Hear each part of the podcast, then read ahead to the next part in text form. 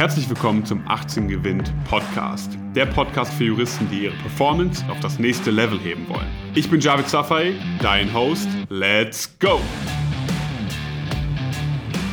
Herzlich willkommen zu einer neuen Folge vom 18 Gewinnt Podcast. Ich habe heute mal wieder einen spannenden Gast bei mir. Viele haben es sich gewünscht. Er ist Inhaber einer Professur für Völkerrecht, Europarecht und Verfassungsrecht an der Philipps-Universität in Marburg und Mitglied des Europäischen Parlaments. Herzlich willkommen, Professor Dr. Sven Simon. Hallo, vielen Dank für die Einladung. Ja, sehr gerne doch. Ähm, Professor, ja, wir knüpfen zunächst einmal bei einem Thema an, welches Sie wahrscheinlich schon erwartet haben. Es geht um das Thema digitales Semester und wie sich das auf die Lehre und vor allem auch auf Ihren Alltag ausgewirkt hat. Wie macht sich das aktuell bei Ihnen bemerkbar? Naja, es hat sich natürlich dramatisch alles verändert. In den ersten 14 Tagen im März des Lockdowns äh, war das noch alles ziemlich entspannt und dann fing es eben an mit den Videokonferenzen. Ähm, am Fachbereich Rechtswissenschaften der Philipps-Universität in Marburg haben wir sehr früh mit den Vorbereitungen begonnen. Das Semester wird zu 100 Prozent abgehalten. Insofern ändert sich fast nichts, aber es ist eben alles online beziehungsweise alles wird über Zoom abgewickelt funktioniert sehr, sehr gut. Wir haben eine erste Evaluation durchgeführt, wo es Zuspruch gibt. Über 88 Prozent der Studierenden sind sehr zufrieden. Und mein Eindruck ist, dass auch die Lehrenden sehr zufrieden sind. In meinem Fall ähm, ist das die Verfassungsgeschichte in diesem Semester, die ich per Zoom abhalte zur ganz regulären Zeit. Äh, die Teilnahmezahlen sind etwas höher vielleicht sogar als ähm, im Hörsaal. Und die Interkommunikation funktioniert sehr gut über den Chat oder natürlich auch die Möglichkeit des Handaufhebens, Fragen zu stellen. Also insofern ist es von inhaltlichen Stoff für mich ehrlich gesagt eine Bereicherung, auf die man auch in Zukunft noch zurückgreifen können wird. Ähm, das wird die Präsenzlehre auf keinen Fall ersetzen. Mhm. Es gibt vieles, was einfach fehlt an Interkommunikation. Aber jetzt für diese Notsituation ist das durchaus ein probates Mittel, meiner Meinung nach, die Lehre aufrechtzuerhalten. Also auf jeden Fall auch eine besondere Chance sozusagen hin zur Digitalisierung. Ähm, der, ja, Digitalisierung macht natürlich auch nicht vor dem Hörsaal Stopp. Haben Sie das Gefühl, dass die Interaktion der Studentinnen und Studenten ein bisschen zugenommen hat, wenn man jetzt die Möglichkeit hat, noch mehr Fragen zu stellen im Chat beispielsweise? Nein, also ehrlich gesagt habe ich den Eindruck, dass ganz ähnliche Fragen kommen und dass die Aktivität ganz ähnlich ist wie auch in der realen Lehre. Mhm. Wenn wir jetzt mal darauf schauen, vieles findet jetzt digital statt, über, über Podcasts, über Zoom und so weiter und so fort. Denken Sie, dass es jetzt auch nach dieser Krise, wenn man so will, ähm, auch ein Stück weit so bleiben wird? Oder geht es back to normal sozusagen?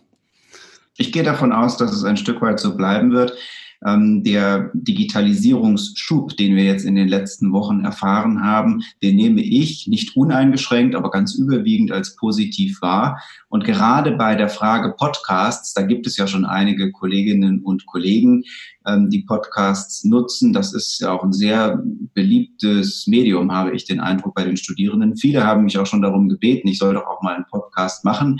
Ähm, es gibt auch teilweise ganz schöne Nebeneffekte. Zum Beispiel haben wir in Marburg ähm, einige Studierende mit Sehbehinderung, auch ganz erblindete Studierende. Und es gibt in der Vergangenheit immer mal wieder Probleme, Texte zu lesen. Und da ist jetzt eigentlich die Idee aufgekommen, warum man die nicht eigentlich vorliest auf einem Podcast. Und insofern ja. ist auch das ein positiver Nebeneffekt. Also zur Frage zurück. Ich gehe davon aus, dass die Lehre in Zukunft deutlich äh, unterstützt wird von digitalen Medien, Podcasts oder halt eben auch per Zoom. Es gibt zum Beispiel ja auch etwas, äh, was ich als Bereicherung ansehen würde, aus meinem Bereich jetzt praktische Erfahrungen zu sammeln. Ich bin zum Beispiel Mitglied der Parlamentarischen Konferenz bei der Welthandelsorganisation in Genf.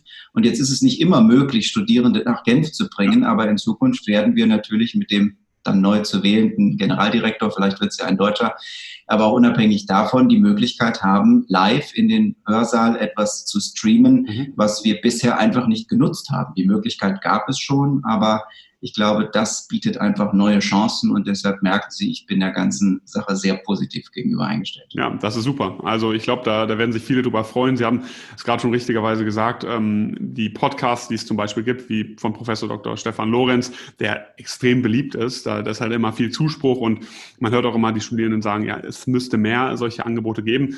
Kann man das von Ihrer Seite erwarten, dass in Zukunft vielleicht auch ja, Vorlesungen ähm, aufgezeichnet werden oder sowas in die, in die Richtung? Ja, ich denke punktuell unterstützend.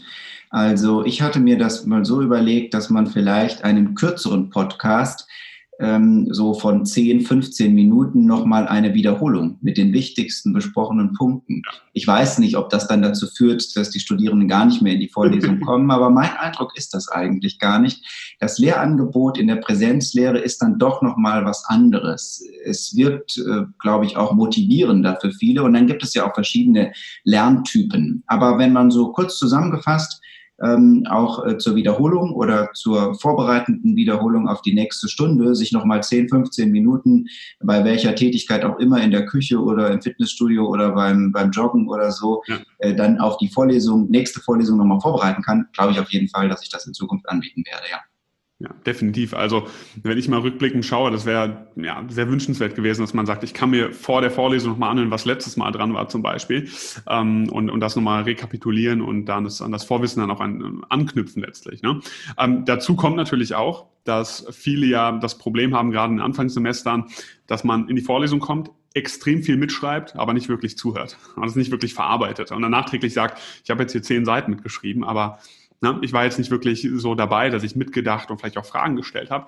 Und ich denke, dafür ist es spannend, dass man vielleicht in der Vorlesung noch mehr mitarbeiten kann, mitdenken kann und nachträglich sich das auch nochmal anhören kann. Das wäre auf jeden Fall super. Ja, als Ergänzung. Also wie gesagt, es wird die äh, Präsenzlehre nicht ersetzen, wenn ich mir überlege, was an Mimik, an Spaß, an Motivation. Ich versuche meistens die Vorlesung auch so attraktiv zu gestalten, dass man auch mal lachen kann ja. ähm, oder irgendwie dabei bleibt bei der Sache. Und da ist eben vieles ähm, jetzt über die Online-Lehre nicht möglich und beim Podcast natürlich schon sowieso nicht möglich, weil das ja wenig interaktiv ist. Also insofern wird es kein Ersatz, aber eine sehr willkommene komplementäre Bereicherung sein. Super, super. Ähm, wir haben jetzt gerade über die Chancen gesprochen, die Chancen auch gesehen. Ähm, die sind, denke ich, relativ eindeutig. Ähm, es geht vieles in diese Richtung. Sehen Sie in diesem Zusammenhang auch besondere Herausforderungen, wo Sie sagen, da sind wir einfach noch nicht bereit für in dem Kontext? Naja, die Herausforderungen, über die wir zunächst einmal gesprochen haben, äh, sind äh, überwiegend datenschutzrechtlicher Art. Ich habe, um ehrlich zu sein, noch nicht so ganz richtig verstanden, wo eigentlich das Problem steckt. Da ist ja auch die Software, die wir jetzt da benutzen, ein bisschen in Verruf geraten. Es werden aber nicht so besonders viele Daten eigentlich abgegriffen. Ähm, das zweite ähm, Problem äh, sind sicherlich in manchen Teilen in Deutschland noch technische Probleme, was die ähm, Breitbandversorgung anbelangt. Ich hoffe, dass da der Druck der Bevölkerung wächst, ja. Äh, dass wir besser versorgt sind in Zukunft. Und ähm, da, wo es zurzeit noch eine große Scheu gibt, ist, äh, die Kamera einzuschalten bei den Studierenden. Die meisten Studierenden, jedenfalls in meinen Vorlesungen, haben die Kamera ausgeschaltet. Ich bin sehr dankbar dafür, wenn es Einzelne gibt, die die Kamera einschalten, weil man eben an der Mimik schon ein Stück weit ein Feedback bekommt. Sind jetzt alle schon weg, eingeschlafen oder äh, weil, beschäftigen sie sich mit etwas anderem? Also das ist eine Hürde, die es irgendwie noch zu überwinden gilt. Da gibt es ja ganz unterschiedliche Kulturen. Also mhm. ich habe einen Kurs in den USA unterrichtet, da würde kein Mensch darüber nachdenken, die Kamera auszuschalten. Ähm, sowieso ist vieles ja digitaler in den USA. Ja. Ähm, auch alle Studierenden sitzen mit Laptop im Hörsaal, in Deutschland fast keiner, jedenfalls beim Jurastudium. Mhm. Mag auch da wieder unterschiedliche Fächerkulturen geben. Ähm, also es gibt da so ein bisschen technische Schwierigkeiten, an die wir uns gewöhnen müssen, aber die scheinen mir alle überwindbar. Okay, also da muss man ähm, dran arbeiten. Ich denke, das wird sich mit der Zeit auch fügen und ergeben. Es ist halt ein Prozess, den man dadurch laufen muss. Das wird sicherlich nicht von heute auf morgen gehen. Ähm, schauen wir jetzt mal auf die Studierenden. Viele haben ja aktuell das Problem, dass den, ja, der Uni-Alltag so eine gewisse Struktur gegeben hat. Ja, man geht dann in die Mensa, dann geht man wieder in die Bibliothek rein. Man hat eine gewisse Struktur im Alltag und viele sitzen jetzt natürlich zu Hause und haben massive Probleme, produktiv zu sein, weil es einfach viele Ablenkungsfaktoren gibt. Ist es nicht klar definiert, was mache ich? Und ähm, ja, man hat die Möglichkeit, sich vielleicht auch Aufzeichnungen anzuhören und so weiter. Man schiebt Aufgaben auf. Ähm, Wenn es jetzt um das Thema Produktivität geht, ähm, wie, wie würden Sie damit umgehen, wenn Sie jetzt nochmal reflektieren würden, sagen würden, Sie wären heute Student ja, an, an der Universität, wie würden Sie sich strukturieren? Also ich würde zunächst einmal empfehlen, die Struktur beizubehalten und sich einen Plan zu machen, an dem man sich wirklich, äh, ich sage mal in Anführungszeichen, sklavisch hält. Mhm. Also das beginnt einfach damit, jeder hat ja einen unterschiedlichen Biorhythmus, aber mit regelmäßigem Aufstehen und Schlafen gehen. Und dann würde ich einfach fest den Tag so einteilen, wie er auch ähm, in Zeiten der Präsenzlehre eingeteilt ist je nachdem, wie der Biorhythmus gestaltet ist, irgendwann zwischen 7 und 8 Uhr aufstehen, dann wirklich intensiv diese Primetime-Phase vormittags, die vier Stunden nutzen, um zu lernen, dort einen Lernplan erstellen, den man auch dann wirklich einhält, dass man also den Stoff lernt, den man sich auch vorgenommen hat, zu lernen, mittags eine Pause machen, das, was ich immer Studierenden empfehle, ist durchaus nach dem Mittagessen ein kleines Powernapping einzulegen. Ja. Äh, nicht länger als 20 Minuten, aber es wirkt wirklich Wunder, äh, dass die Konzentration und die Auffassungsgabe am Nachmittag auch erhalten bleibt. Mhm. Und dann auch abends durchaus abschalten mit Sport oder Freizeitaktivitäten im Freien. Ähm, und es sollte mindestens ein Tag auch frei bleiben. Ähm, das ist mal so der eine Punkt. Und der andere Punkt ist, dass man äh, dann vielleicht auch, wenn die Möglichkeit besteht, unterschiedliche Räume schaffen kann. Also einen Raum am Schreibtisch, äh, wo man lernt und einen dann nicht am Küchentisch lernen oder so zwischen Tür und Angel. Ja. Viele sagen, sie hören noch nebenbei so ein bisschen chillige Musik. Ich weiß nicht, ob das wirklich klappt. Ähm, bei mir, ich brauchte immer ziemliche Ruhe. Mhm. Aber wenn man jedenfalls diese beiden Punkte einhält, eine Struktur sich selbst vorzugeben, wie man den Tag und die Woche einteilt und dann einen Lernplan erstellt, an dem man sich auch wirklich hält, ähm, dann meine ich, geht auch Lernen zu Hause. Aber äh, mir ist durchaus bewusst, dass es da unterschiedliche Charaktere gibt. Ich habe immer viel lieber zu Hause gelernt als in der Bibliothek. In der Bibliothek war ich immer abgelenkt, weil man einfach viele Leute trifft und natürlich gern mal hier einen Kaffee trinkt, mal da einen Kaffee trinkt. Kennt man, ja. Aber es gibt eben auch viele, die viel besser ähm, in der Bibliothek lernen, die aber ja auch überwiegend wieder geöffnet sind mhm. und denen es schwerfällt, zu Hause zu lernen, weil es eben so viel Ablenkung. Okay. Das heißt, ein, ein Hebel sozusagen zu der Produktivität ist letztlich ähm, einfach das Thema Struktur. Ganz klare Struktur, aber nicht nur auf das Lernen bezogen, sondern auch auf Freizeitaktivitäten. Einfach, dass man weiß, wann was sozusagen stattzufinden hat. Mhm. Wo würden Sie noch weitere Hebel sehen, wenn man sagt, ich möchte jetzt mal abgesehen von der aktuellen Situation generell meine Leistung im Studium steigern. Ich möchte einfach bessere Klausuren oder auch das gute Examen schreiben. Viele investieren jetzt einfach noch mehr Zeit. Sie sagen, okay, ich lerne schon acht Stunden, jetzt mache ich halt zwölf oder 14 Stunden. Und man sieht natürlich verschiedene Hebel. Wo würden Sie sagen, sind auch so Anknüpfungspunkte, wo man sagt, damit kann ich einfach nochmal das, was ich tagtäglich schaffe und auch in Klausuren schaffe, nochmal massiv steigern? Ja, es ist immer sehr schwierig, so eine pauschale, abstrakte Antwort auf diese schwierigste Frage aller Fragen im Studium zu geben, weil es eben unterschiedliche Lerntypen gibt. Mein Eindruck ist, dass das Wichtigste es ist, das Lernen des Lernens zu lernen, mhm. und zwar subjektiv auf sich selbst bezogen. Mhm. Und dass man auch Schwächen analysiert. Also mir fiel es wahnsinnig schwer, das fing schon in der Grundschule an, irgendwelche Gedichte auswendig zu lernen und setzte sich natürlich im äh, Jurastudium fort, Definitionen auswendig zu lernen. Und dann muss ich diese Schwäche sozusagen mir analysieren und dann über Karteikarten oder immer wieder abschreiben oder möglicherweise eben auf dem Podcast sprechen und beim Joggen die Definitionen mir nochmal anhören, wird dann immer noch schwer fallen. Aber so kann man sich selbst so ein bisschen austricksen oder jedenfalls auf Schwächen mal zu achten. Mhm. Und ähm, wenn man dann zum Beispiel immer wieder in Probeklausuren an den Rand geschrieben bekommt, dass der Gutachtenstil noch nicht so richtig sitzt, dann wirklich auch im fünften, sechsten Semester eben nochmal ein Skript. Es gibt ja wirklich eine Vielzahl ja ähm, an Möglichkeiten, die man heute hat, ein Skript aus dem ersten Semester sich anschauen und nochmal ganz genau gucken, wie war das jetzt eigentlich nochmal mhm. mit dem Gutachtenstil. Fällt mir zum Beispiel sehr häufig immer wieder auf.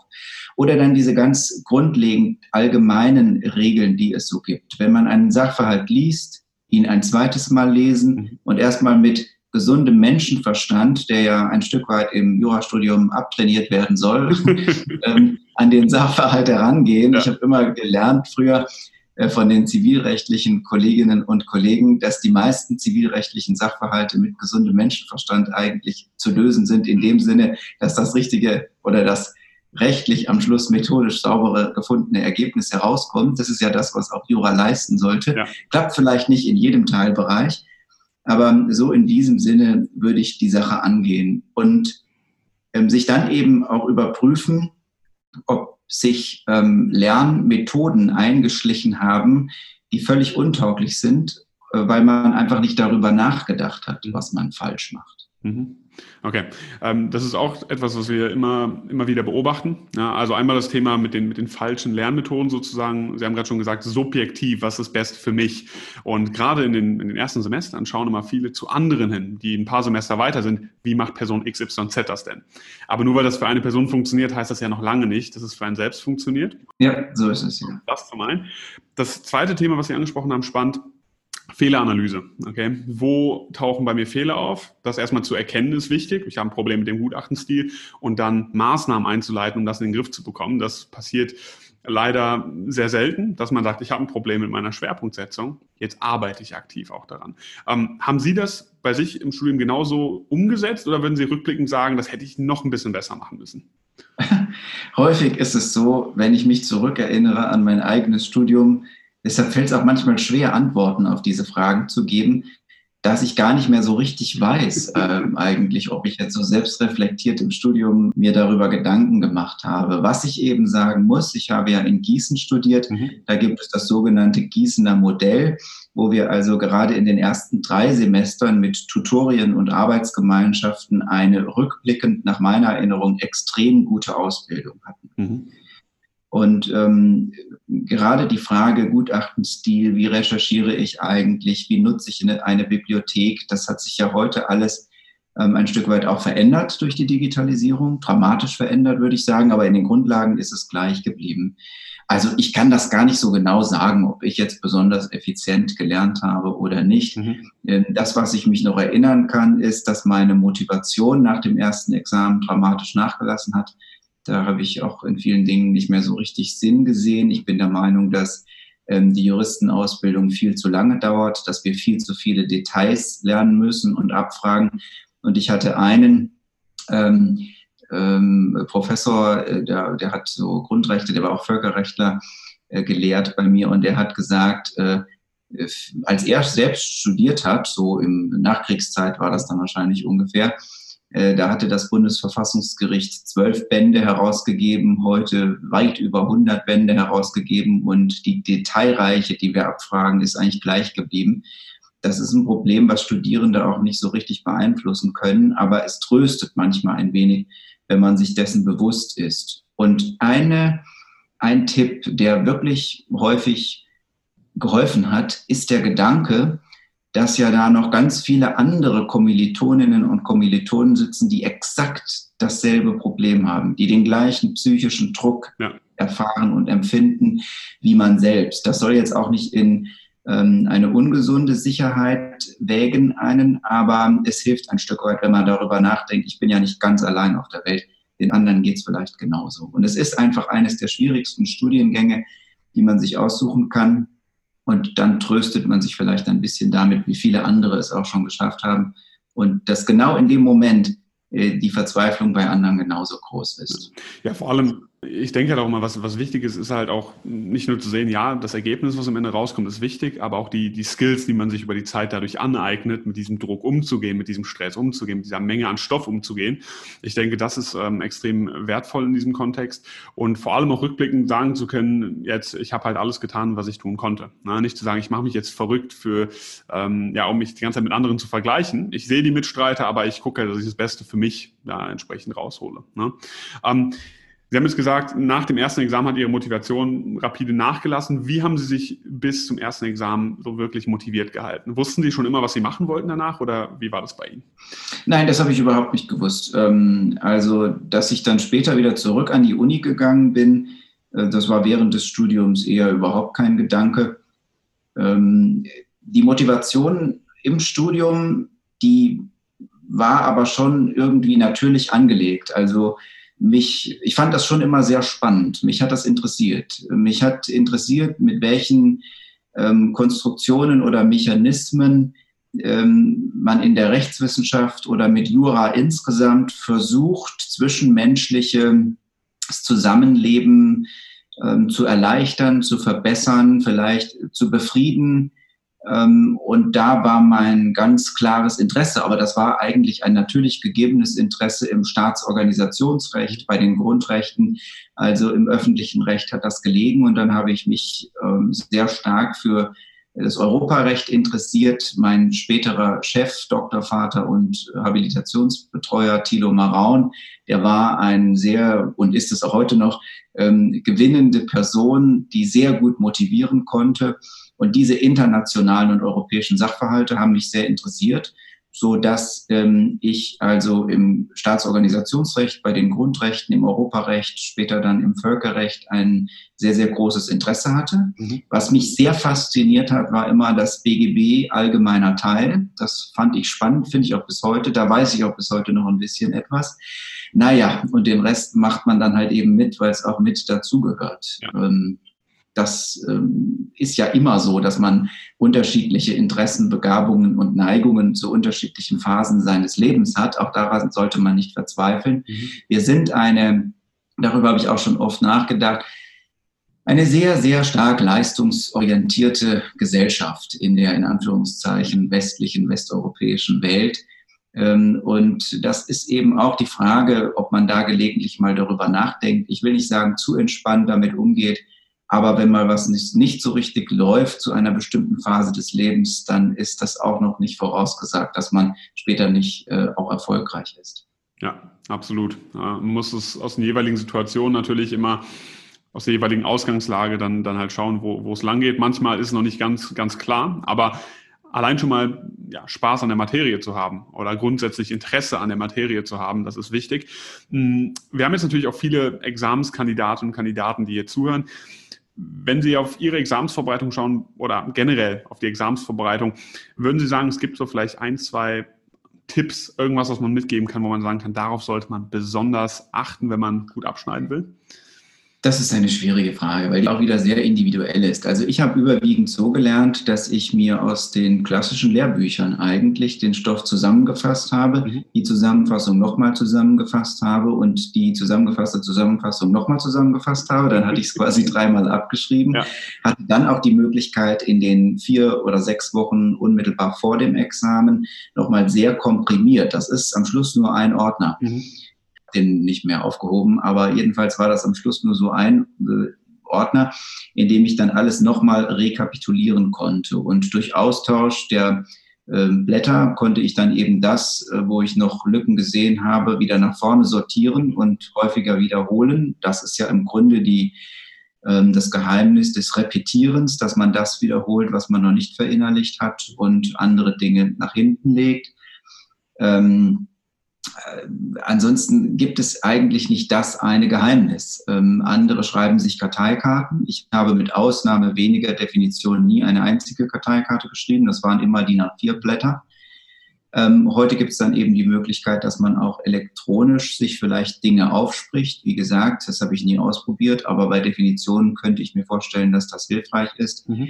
Aber es ist halt eben immer schwierig, den einen Punkt zu nennen, der am Schluss jemanden erfolgreich äh, bestehen lässt oder nicht. Mhm. Ja, ich denke, dieser Einblick ist trotzdem schon einmal interessant, weil auch hier wieder viele sich fragen, Zusammenfassungen, repetieren, was mache ich? Am Ende des Tages eine sehr individuelle Frage. Ne? Ähm, Okay, kommen wir mal äh, zu dem Thema. Sie hatten ja schon gesagt, in Gießen studiert, danach ins Referendariat gegangen. Wir haben tatsächlich einige äh, Fragen auch von, von Followern bekommen, weil wir das Podcast-Interview auch angekündigt hatten. Ähm, Sie waren ja jetzt im Referendariat ähm, auch ein bisschen unterwegs. Ja? Sie waren natürlich in Deutschland, in äh, Frankfurt, Berlin, wie ich das gesehen habe, und dann im Ausland auch in Tel Aviv und New York. Und was wir gefragt wurden, ist, wie schafft man es, das so auszurichten, dass man halt auch dann im Referendariat wirklich auch mal rumkommt und wirklich was sieht? Kann man das irgendwie taktisch angehen oder planen? Und ja, wie, wie haben Sie das da gehandhabt? Leider ist die Situation im Referendariat bei mir so gewesen, äh, dass ich ähm, erkennen musste, entweder interessant mhm. oder examensrelevant. Ähm, so ungefähr so drastisch kann ich das ausdrücken. Ja. Und ähm, in der Tat habe ich im Referendariat ein bisschen mehr darauf geschaut, ähm, in verschiedene Berufe Einblicke zu erhalten mhm. ähm, und weniger darauf, äh, mit derselben Intensität zu Hause zu lernen, wie ich das vor dem ersten Examen gemacht hatte. Ähm, das ist dann zumindest, was die Berufsauswahl anbelangt, ähm, bei mir in der Tat sehr vielfältig und spannend gewesen. Auf diese Phase blicke ich auch wirklich äh, sehr zufrieden zurück. Ich habe mir den Anwaltsberuf in verschiedenen Bereichen angeschaut. Ich war in einer Großkanzlei in Frankfurt, war aber auch in einer ähm, kleineren Kanzlei in Tel Aviv mit ganz spezifischem, mit einem ganz spezifischen Rechtsgebiet. Mhm. Ähm, da ging es um Ghetto-Renten. Das war im weitesten Sinne deutsches Sozialrecht, Rentenversicherungsrecht, äh, hatte mit dem Examen natürlich überhaupt nichts zu tun. Mhm. Ähm, äh, diese Station in New York in der ständigen Vertretung der Bundesrepublik Deutschland bei den Vereinten Nationen war dann schon in der Wahlstation, hatte selbstverständlich mit dem Examen auch überhaupt nichts zu tun. Und irgendwie muss man da die Balance finden zwischen dem, was vorgegeben ist ähm, und examensrelevant ist und das, was spannend und interessant ist für die spätere Berufswahl. Mhm. Das ist eine zusätzliche Herausforderung, zumal die Situation im Referendariat sich ja deutlich von der des Studiums vor dem ersten Examen unterscheidet, weil man vor dem ersten Examen sich ausschließlich auf das Examen und die Vorbereitung darauf konzentrieren kann. Aber eben im Referendariat muss man immer beides parallel machen. Das ist nochmal eine besondere Herausforderung. Auch da hilft es wiederum an die anderen zu denken, die das ja unter gleichen Wettbewerbsbedingungen mehr oder weniger haben. Ja. Jetzt in der Phase von Corona ist es, würde ich sagen, ein kleiner Vorteil. Ähm, wenn man Homeoffice macht, auch in der Anwaltsstation, ist man vielleicht nicht ganz so belastet, wie wenn man ähm, vor Ort ist. Aber es war eben bei mir so, dass ich mir überlegt habe, äh, dass ich diese verschiedenen Berufe gerne ausprobieren möchte, habe das auch gemacht und äh, das darunter leidet aber natürlich die Examensvorbereitung ein bisschen. Auch da wieder gilt es, das frühzeitig zu planen ich würde einfach empfehlen, auch hier nochmal, wenn Interesse besteht, ins Ausland zu gehen. Das geht entweder über das Auswärtige Amt oder über die Industrie- und Handelskammer oder natürlich auch die Anwaltsstation kann man zum Teil im Ausland machen.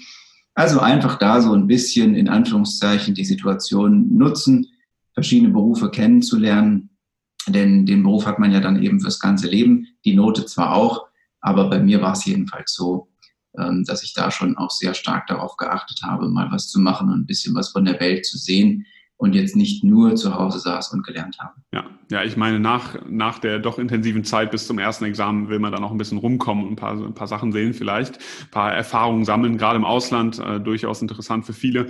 Ähm, wir hatten jetzt gerade schon angesprochen, das Thema Berufswahl.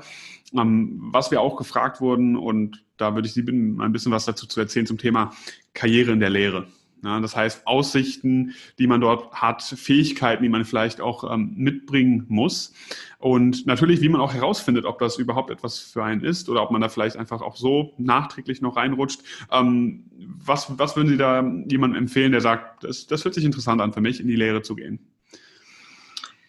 Also, hm, ich habe den Eindruck, dass bestimmte Parameter eine Rolle spielen, die häufig übersehen werden. Ähm, da plaudere ich jetzt etwas aus dem Auswahlprozess, den ich ja jetzt auch mittlerweile von beiden Seiten schon gesehen habe. Also einmal in der Bewerbersituation, dann später, ob man einen Lehrstuhl bekommt oder nicht. Und jetzt aber natürlich auch auf der anderen Seite ähm, als einer derjenigen, der jetzt auch äh, Kolleginnen und Kollegen auswählt, die sich im Berufungsverfahren befinden. Mhm ich habe den Eindruck, das ist ein ganzes Bündel an Kompetenzen und Qualifikationen, wobei es auf diese Social Soft Skills häufig der Blick nicht so richtig gerichtet wird. Viele denken, zwei gute Examina, ein äh, breites, umfangreiches wissenschaftliches Oeuvre mit ähm, Aufsätzen und Qualifikationsschriften, die gut bewertet worden sind äh, in verschiedenen renommierten Zeitschriften, das reicht aus. Das reicht äh, eben nach meinem Eindruck, nach meiner Erfahrung nicht aus. Mhm. Man muss mit seiner Person in der Situation der Bewerbung überzeugen. Dafür muss einem Lehre sehr viel Spaß machen. Zunehmend findet in diesen Berufungsverhandlungen äh, die Lehre eine größere Bedeutung. Erstens über die Evaluation, aber auch, dass es Probelehreinheiten ähm, gibt im Berufungsverfahren. Das hat früher weniger eine Rolle gespielt. Und man muss irgendwie Spaß daran haben. Ähm, und diese Freude auch ein Stück weit kommunizieren mit denjenigen, die einen dann auswählen. Mhm. Also bei mir, wie gesagt, war das so, dass ich mir während des Studiums nicht habe vorstellen können, äh, Hochschullehrer zu werden. Ich dachte immer, meine Güte, das muss aber sehr langweilig sein, für den Rest des Lebens immer denselben Kram davor zu tragen. Ja. Ähm, die Lehre macht ja nur einen Bruchteil des Berufs eigentlich aus. Mhm. In meinem Fall eben der Bruchteil, der mir besonders wichtig ist, weil mir Lehre sehr viel Spaß bereitet. Ähm, aber dann muss man sich eben prüfen und sehr gut überlegen, ob man diesen sehr, sehr langen Weg gehen will. Ähm, die Berufsaussichten, später einen Lehrstuhl zu bekommen, darüber wird in Deutschland wenig gesprochen, weil es natürlich eine enorme Ressourcenverschwendung ist, die wir da uns leisten. Mhm. Am Schluss möglicherweise ähm, der Wissenschaft dadurch zu dienen, dass wir den Auswahlprozess so lange und langwierig äh, gestalten. Aber es ist schon sehr, sehr schwierig. Also ich kenne viele, die am Schluss eben nicht das gefunden haben, was sie gesucht haben. Das muss man durchaus mit einpreisen in seine Überlegung und Abwägung, ob man das macht oder nicht. Also ich will unterm Strich nicht davon abraten, aber es muss einem schon eine gewisse Freude bereiten, äh, dass man den Weg anfängt, von dem man nicht so genau weiß, äh, wie er zu Ende geht. Mhm. Zwischenzeitlich hat man mit Tenure Track und so anderen Versuchen ähm, ein bisschen ähm, Ansätze gewagt, von denen ich noch nicht so richtig überzeugt bin. Aber das Problem, was man natürlich hat, ist, dass man relativ alt ist, bevor man weiß, ob man sicher einen Job bekommt, den man sich wünscht oder nicht. Okay, das heißt, eine gewisse Ungewissheit, in der man dann auch ähm, leben muss. Ne? An der Stelle. Ähm, Fähigkeiten, die man mitbringen sollte. Man sollte definitiv also Interesse und Spaß am wissenschaftlichen Arbeiten haben, aber auch am Lehren haben. Ich denke, das kann man wahrscheinlich auch noch während der Uni-Zeit oder Referendariatzeit vielleicht in gewissen Kontexten auch ein bisschen üben, ja, ob man dafür geeignet ist und fähig ist, indem man mal halt eine Arbeitsgemeinschaft leitet oder auch wissenschaftlich tätig wird und mal einen Aufsatz veröffentlicht. Ähm, vielen Dank also für diesen Einblick an, an der Stelle.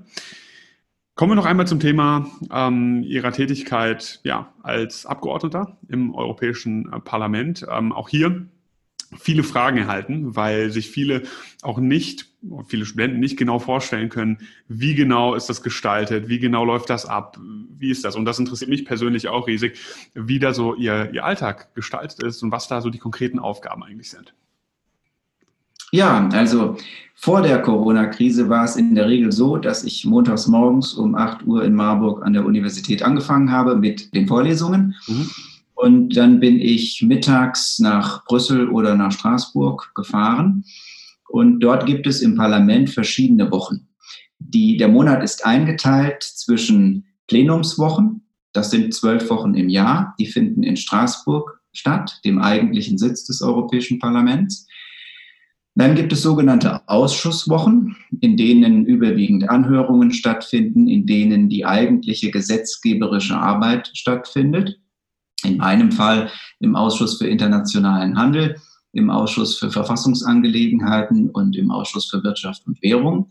Und dann gibt es sogenannte Fraktionswochen, in, der, in denen überwiegend die Meinungsbildung innerhalb der Fraktion stattfindet.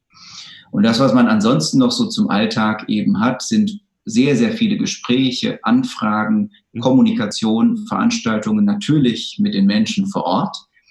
Ähm, dann gibt es sehr, sehr viele Anfragen von Lobbyisten. Mhm. Die kann man gar nicht alle bewältigen. Die sind mal mehr, mal weniger erkenntnisreich. Da gibt es ja auch äh, viel Kritik daran. Ich glaube, das ist insgesamt alles äh, ähm, ja, etwas weniger bedenklich, als es häufig dargestellt wird in der Öffentlichkeit, weil nur weil jetzt irgendein Lobbyist mir irgendwas erzählt, bin ich trotzdem noch eben der frei gewählte Abgeordnete, der seinem Gewissen unterworfen ist. Naja, und dann gibt es eben sehr viel Austausch, ähm, was an, an positiven ähm, Erfahrung dazugekommen ist, jetzt seitdem wir überwiegend zu Hause sind und eben nicht nach Brüssel oder Straßburg fahren, ist, dass der Austausch unter den Abgeordneten, auch unter den europäischen Abgeordneten untereinander, sich verbessert hat, nach meinem Eindruck. Okay. Also ich stehe heute in wesentlich engerem Kontakt über Telefongespräche, WhatsApp, äh, E-Mail-Austausch, Zoom und WebEx und wie die ganzen Formate da heißen, Konferenzen mit meinen europäischen Kollegen viel mehr in Kontakt, ähm, als das vielleicht vorher der Fall war. Okay, das ist sehr, sehr spannend. Das hört sich auf jeden Fall sehr, sehr zeitintensiv an, ja, neben der, neben der Lehre. Kriegen Sie das so gut unter einen Hut? Äh, also aktuell wahrscheinlich ein bisschen besser als, als sonst. Ähm, mit der Forschung natürlich noch nebenbei oder ist das, ist das doch sehr stressig? Es ist sehr stressig und der Freizeitfaktor ist auch in manchen Wochen oder Monaten auf Null geschrumpft. Mhm. Ähm, das, der, der Vorteil sozusagen, den ich versuche, ähm, zu nutzen, sind eben die Synergieeffekte, die dadurch entstehen, dass ich äh, zum Beispiel im Ausschuss für internationalen Handel keine große Einarbeitungszeit brauchte. Mhm. Also ich habe mich ja intensiv mit Fragen der WTO beschäftigt und genau das ist jetzt auch mein Zuständigkeitsbereich im Europäischen Parlament. Ich habe aufgrund der wissenschaftlichen Tätigkeit sehr konkrete Vorstellungen davon, was in der Europäischen Union schlecht läuft, was wir verbessern müssten. Vor allen Dingen auch meine theoretische Analyse über die Defizite des Europäischen Parlaments. Mhm. Denen begegne ich jetzt in der Praxis. Sie werden sehr stark verschärft. Ähm, und äh, mein Blick dafür, was wir ändern müssten, ist dadurch klarer geworden. Ähm, und jetzt muss es nur noch gelingen, und das ist dann die eigentliche Schwierigkeit, die Kolleginnen und Kollegen davon zu überzeugen, dass es Reformbedarf gibt. Mhm. Aber wenn ich zum Beispiel einmal in der Woche treffen wir uns innerhalb meiner eigenen Fraktion, um über die Konferenz zur Zukunft Europas zu sprechen. Und da gibt es natürlich nicht nur bei mir, auch bei anderen Kollegen eine theoretische Grundlage und so viel Wissen, was jeder in, in sozusagen seinem Rucksack mit nach Brüssel bringt, ja. was unglaublich hilft in der Praxis. Das, was jetzt die Schwierigkeit und die Herausforderung ist, ähm, die besteht eben darin, die Kolleginnen und Kollegen davon zu überzeugen. Äh, das haben wir jetzt ganz deutlich gemerkt bei dem Erklärprozess des Urteils des Bundesverfassungsgerichts zu dem Staatsanleihekauf der Europäischen Zentralbank. Ja. Ich habe mir darüber natürlich zehn Jahre äh, im Rahmen meiner Habilitationsschrift und mit anderen wissenschaftlichen ähm, Arbeiten Gedanken gemacht. Und die Schwierigkeit besteht jetzt darin, dieses gesammelte Wissen, was ich mir angeeignet habe, irgendwie so allgemein verständlich den Kollegen und Kolleginnen äh, zu erklären, äh, dass am Schluss das erreicht wird, was wir erreichen müssen, nämlich einen versöhnlichen, befriedenden Prozess herzustellen. Mhm. Aber das ist eine Herausforderung, die ich jetzt eben dann nochmal ganz neu in der Praxis erfahre. Ist insgesamt sehr spannend. Ähm, dadurch, dass eben die beiden Berufe inhaltlich sehr stark sich überschneiden, äh, finde ich es eine große Bereicherung und man kann auch durchaus die beiden äh, Berufe, äh, die ja beide unabhängig sind, voneinander unterscheiden. Also insofern bereitet mir das große Freude, aber es ist schon eine große Herausforderung und der Zeitfaktor ist wirklich enorm. Ja, also vielen Dank äh, für, für diesen Einblick. Ich denke, ähm, einige Zuhörer und Zuhörerinnen können sich jetzt besser etwas darunter vorstellen, wie das abläuft. Es hört sich auf jeden Fall sehr zeitintensiv an, aber ich denke, man kann im Namen aller Ihnen mal dafür danken für das Engagement, ja, dass man das auch unter einen Hut bekommt. Das ist wirklich, wirklich eine sehr, ja, sehr große Leistung. Und ähm, ja, vielen Dank an der Stelle für die Einblicke zu den diversen Themen, die wir an der Stelle auch besprochen haben.